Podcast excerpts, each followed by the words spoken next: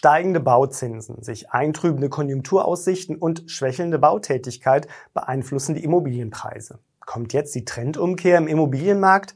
Wir zeigen, was die aktuellen Zahlen zur Preisentwicklung bedeuten. Ich bin Andreas von ImmoScout24. Viel Spaß beim aktuellen Preiskommentar im Juli.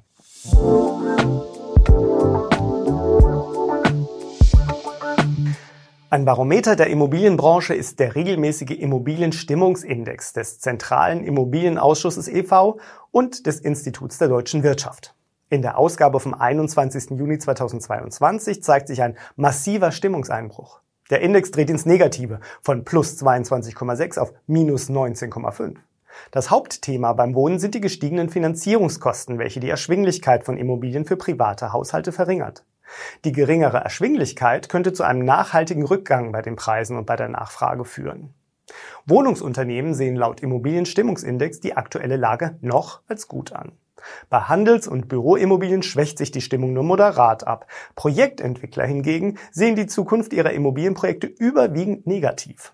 Vor allem Lieferschwierigkeiten, Verzögerungen und steigende Materialpreise seien dafür verantwortlich.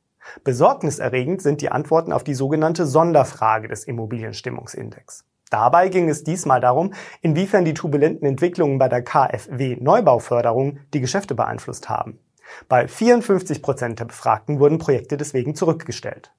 Ist jetzt ein guter Zeitpunkt zu verkaufen? Wenn Sie einen Verkauf bereits planen, sollten Sie jetzt loslegen. Bei uns finden Sie schnell den passenden Makler oder Maklerin aus Ihrer Region. Schauen Sie gleich einmal rein. Ich freue mich auf Sie. Was sich am Markt abspielt, spiegelt sich auch in den Laufzeiten von Immobilieninseraten und den damit verbundenen Kontaktanfragen.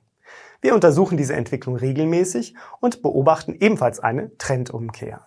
Im ersten Quartal 2022 ist die Nachfrage nach Immobilien zum Kauf um 17 Prozent gesunken. Der Grund? Die gestiegenen Zinsen, welche die Finanzierung der eigenen vier Wände immer schwieriger machen.